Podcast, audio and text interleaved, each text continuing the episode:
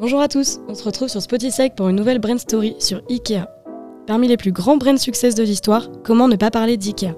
La plus connue des entreprises suédoises a créé un modèle de développement et un système de distribution unique lui permettant de proposer du mobilier design à un prix très très compétitif.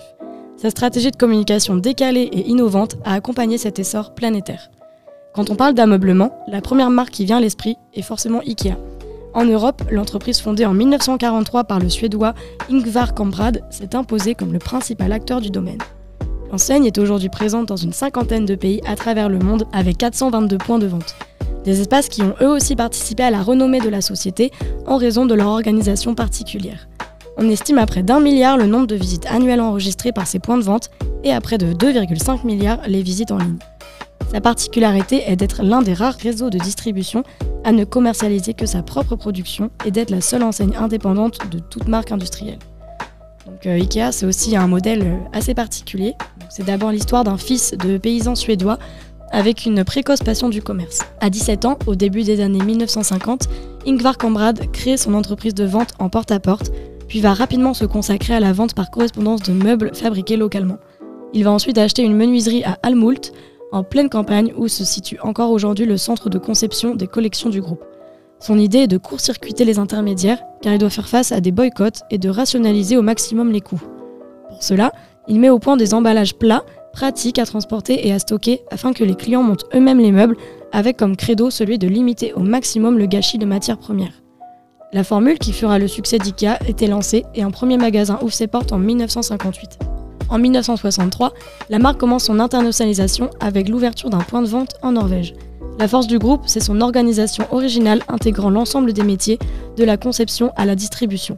Ce gain de temps et d'argent permet à la marque de proposer des produits en kit à des prix très compétitifs. La culture scandinave est mise en avant, simplicité, efficacité et fonctionnalité. Et elle se fait remarquer aussi à travers les noms des produits, composés pour l'essentiel d'un mot d'origine scandinave. Pour se faire connaître dès ses débuts, IKEA va utiliser le principe de la diffusion massive de son fameux catalogue. Un objet devenu une icône. Il s'agit de l'une des plus importantes publications au monde et il représente un énorme investissement, près de 70% du budget publicitaire annuel en 2004. Sa proposition mobilise près de 200 personnes. Traduit en plus de 40 langues, il s'écoule chaque année à plus de 200 millions d'exemplaires. Mais IKEA se distingue aussi pour ses magasins. Ils sont tous conçus selon le même modèle et obligent les clients à visiter l'ensemble des rayons qui s'étalent sur une superficie moyenne de 20 000 m2 soit deux à trois fois celle d'un hypermarché. Une première partie, généralement au premier étage, sert de hall d'exposition, puis une autre regroupe des accessoires ou des objets, et une dernière contient les meubles en libre service. Ces espaces offrent une expérience de vente unique. Tout est fait pour que les visiteurs y passent le plus de temps possible, avec une garderie pour les enfants et un restaurant. Jusqu'ici, les espaces de vente étaient situés en périphérie des agglomérations, mais un premier magasin en hypercentre a été ouvert en 2019 à la Madeleine à Paris. IKEA, c'est aussi des campagnes qui détonnent. Ce modèle original n'explique pas à lui seul le succès de la marque. IKEA s'appuie sur une politique de communication à grande échelle, sur d'habiles campagnes régulièrement remarquées et primées, notamment humoristiques. C'est le cas de Ranger, en 2001, avec des spots télévisés mettant en scène des situations assez loufoques. Une mère cherchant partout son enfant, finalement parqué dans le panier à linge, ou encore un couple dont la femme est tuée par une fourchette traînant dans le canapé. Chaque pays développe ses propres campagnes en fonction des particularités de son marché. En France, c'est l'agence Buzzman qui s'occupe de l'entreprise depuis 2015. Elle a notamment réalisé la campagne Mon Fils en 2016 avec un clip auréolé d'un grand prix stratégie de la publicité, d'un Epica Award et d'une distinction au Crystal Festival. On y voit une mère regardant toujours son fils comme un enfant alors qu'il est en train de choisir sa nouvelle cuisine. Le point commun de ces publicités est de positionner la marque comme le partenaire du quotidien, aux côtés du plus grand nombre, pour améliorer la vie de tous les jours. Par ailleurs, IKEA s'efforce d'être en phase avec son temps. En 1994, elle a mis en scène un couple homosexuel, une première dans une publicité à la télévision. Elle est l'un des pionniers du street marketing, bien avant les réseaux sociaux et la plupart des grandes marques. Mais aussi un as de l'événementiel.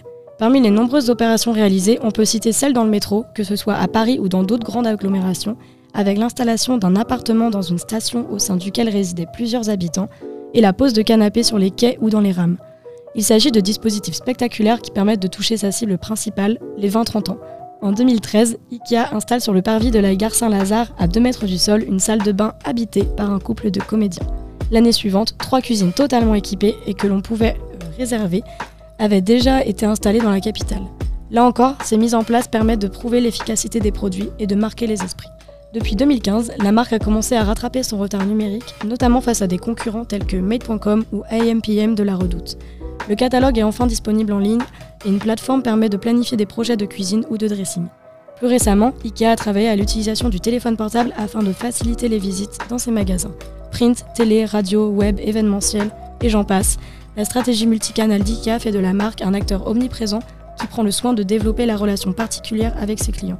Le club IKEA Family est un programme de fidélité en vigueur déjà depuis 1984 qui regroupe plusieurs dizaines de millions de membres à travers le monde et qui est un véritable modèle de ce genre d'initiative. Malgré plusieurs scandales liés à son optimisation fiscale en 2011, à la nourriture servie dans ses restaurants en 2013 ou plus récemment à l'espionnage de ses salariés, l'enseigne a toujours su entretenir une image à part, une image indétrônable. Depuis des années, la recette fonctionne. Son logo actuel, créé en 1967 en noir et blanc, puis agrémenté avec les couleurs du drapeau suédois en 1983, n'a quasiment pas changé depuis, ce qui est assez rare pour être souligné. Ce qui fait l'ADN de la marque, c'est le très bon rapport qualité-prix couplé à des meubles au design moderne.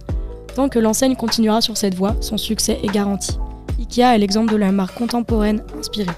Sans réellement l'affirmer, elle vise à une véritable démocratisation du design, au droit pour chacun de disposer d'un mobilier qui participe au bien-être.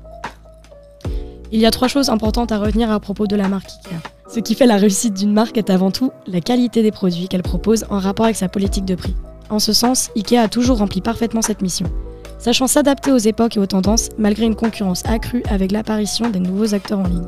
De tout temps, IKEA, grâce à une stratégie multicanale, a su entretenir son image et son capital sympathique, en séduisant sa principale cible, les étudiants et les trentenaires, avec des campagnes nombreuses et décalées qui fonctionnent toujours. Chaque année, elle se rappelle au grand public. Elle sait parfaitement fidéliser ses clients. En développant un système qui lui permet d'optimiser les coûts de fabrication et de distribution et en imaginant des magasins dans lesquels les clients finissent toujours par dépenser plus que prévu, IKEA a mis au point un fonctionnement unique. Néanmoins, consciente de ses faiblesses, notamment au niveau numérique, la marque a su innover, comme avec l'ouverture récente d'un premier magasin en centre-ville. Une nécessité quand on est le leader pour ne pas se laisser rattraper par la concurrence. Ce texte est tiré du livre Brand Success sous la direction de Marc Drilech, édité par euh, FIP Édition. Merci pour votre écoute.